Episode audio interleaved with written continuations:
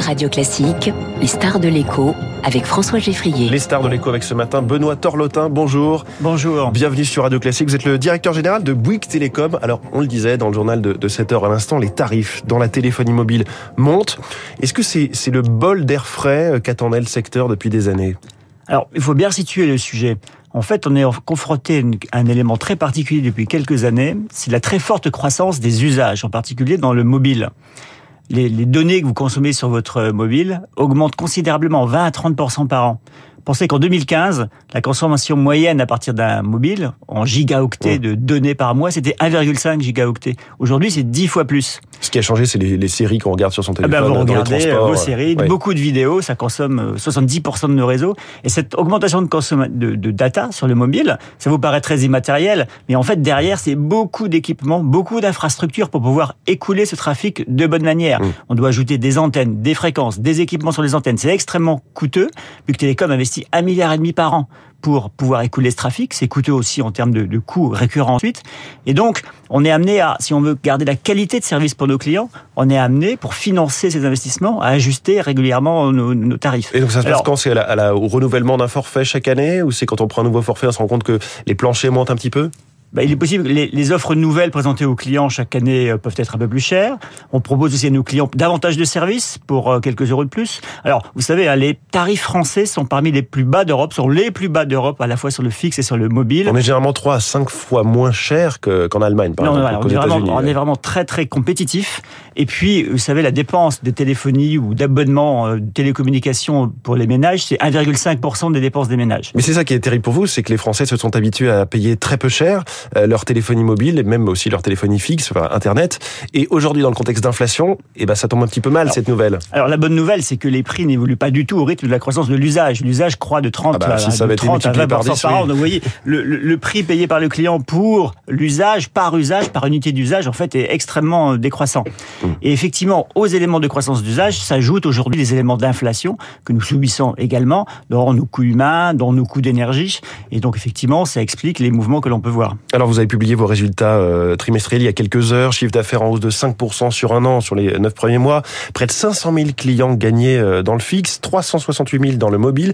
Bouygues Télécom est, toujours en, en, conquête. Vous êtes, vous étiez un petit peu le, le petit, le petit qui monte. Aujourd'hui, vous êtes troisième dans le mobile, on va dire quatrième dans, dans le fixe. Vous visez quelle place à terme, à deux ans ou cinq ans? Alors, on est très heureux effectivement de pouvoir présenter des résultats de, de très bonne facture. Vous l'avez dit, résultats de l'engagement au quotidien de nos 10 000 collaborateurs mmh. dans un contexte toujours très concurrentiel, un environnement mouvant, un environnement perturbé. Et je crois que c'est le résultat du fait que notre stratégie, qui consiste simplement à allier euh, compétitivité et qualité, bah finalement est reconnu par les clients, car effectivement on est toujours en train de gagner des clients, soit en grand public, soit dans le monde des entreprises, où nous avons de plus en plus de grands clients qui nous font confiance, et c'est une très bonne nouvelle. Mais ma question c'était quelle place vous visez? Numéro 2, numéro 1 à terme euh? Ça, ça, peut dépendre des, segments de marché. Euh, il y a certains sous-segments de marché sur lesquels on peut viser une place de numéro 2. Il y a de la place pour l'ensemble des éléments. Nous avons le marché grand public, le marché entreprise, le mobile, le fixe. Nous sommes même introduits sur un nouveau marché qui est le marché du wholesale dans le domaine du fixe, sur lequel nous étions totalement absents, et maintenant depuis euh, quelques années nous y sommes Alors, il y a un point quand même qui qui patine, en tout cas qui, qui, a tendance à, mais pour tout le secteur, hein, à ne pas aller aussi vite qu'on pouvait le penser, c'est la 5G, avec toujours ce, voilà, c'est lent ce démarrage de la 5G côté commercial. Ah, vous trouvez excellent Non, écoutez, je pense qu'on est déjà en plein déploiement de la 5G. Pour nous, c'est un virage important pour écouler le trafic. Vous déployez vite. Quand je vous, avez, vous, êtes équipé, mais les clients n'y vont pas. on est maintenant, on a plus de 10 000 communes qui sont en 5G euh, par Big Telecom. On déploie très vite pour écouler le trafic dont je vous parlais tout à l'heure. L'apport principal de la 5G aujourd'hui, l'image d'une route qui est encombrée par le trafic automobile, là, c'est du trafic de data. On double la taille de la route en mettant la 5G. Et quand même, ça s'implémente auprès des clients. Aujourd'hui, plus de 60% des terminaux que l'on vend sont des terminaux 5G. Plus de 40% de nos clients ont une offre 5G aujourd'hui dans le parc. Donc, ça se, c'est en train de, se, de bien s'implémenter. La technologie est en train de s'implémenter parmi l'ensemble des clients. On en est très content. Alors, euh, vous parlez de cette, cette route qui grossit. Il y a ce sujet quand même de la sobriété euh, énergétique. Et puis aussi de, la sobriété un petit peu contrainte, puisque euh, s'il devait y avoir des jours très tendus sur le réseau électrique français, on sait qu'il y aurait des coupures un petit peu ciblées. Vous êtes d'une certaine façon un opérateur d'importance vitale, donc on devrait vous épargner pour ce qui est vos cœurs de réseau, les opérateurs télécoms, mais pour ce qui est des antennes, là, euh, c'est plus mystérieux.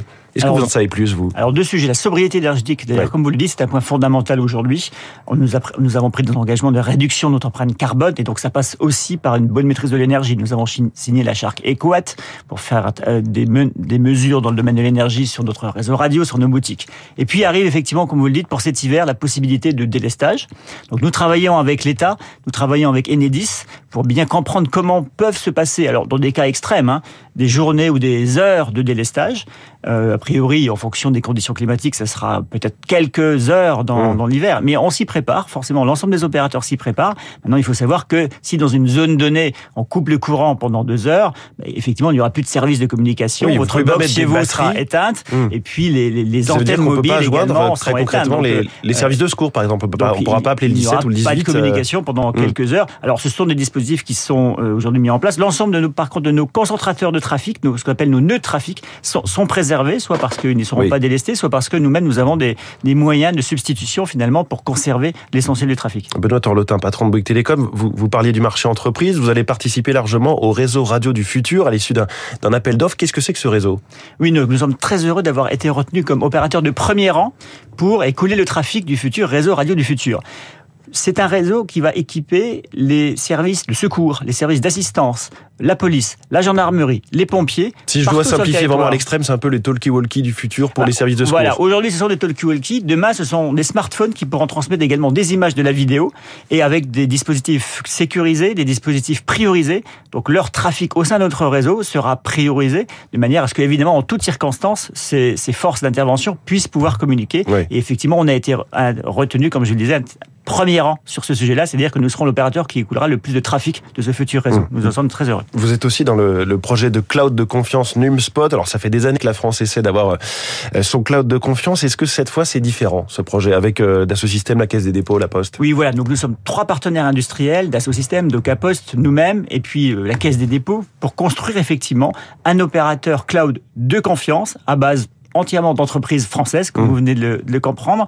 Oui, c'est le bon consortium, c'est le bon moment, car euh, on est à un moment clé où, au-delà de chercher des mouvements vers le cloud, des entreprises, publiques ou privées, vont chercher effectivement à sécuriser leurs données, à les préserver de toute tentative d'intrusion. Pour ça, il faut être certifié de confiance, c'est Secnum Cloud, la certification donnée par l'ANSI.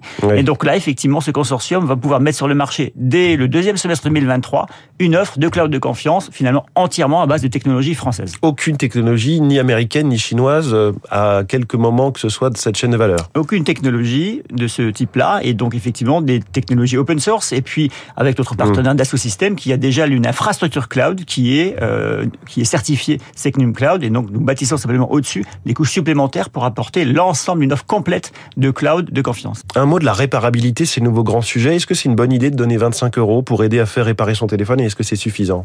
Alors c'est un vrai mouvement important, la réparabilité de l'ensemble des produits, y compris des smartphones.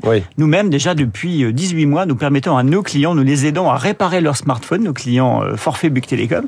Et effectivement, on voit que c'est une vague importante. Les clients veulent garder leur téléphone de plus en plus longtemps. Les téléphones neufs valent cher, même si nous les aidons à les financer. Et donc, c'est effectivement important. Nous avons été un peu pionniers avec ça, avec notre offre smartphone durable, puisque nous aidons nos clients à pouvoir faire réparer leur smartphone. Benoît Torlotin, merci beaucoup, le directeur général de, de Bouygues Télécom, notre star de l'écho ce matin sur Radio Classique. La politique dans quelques secondes avec Marcelo.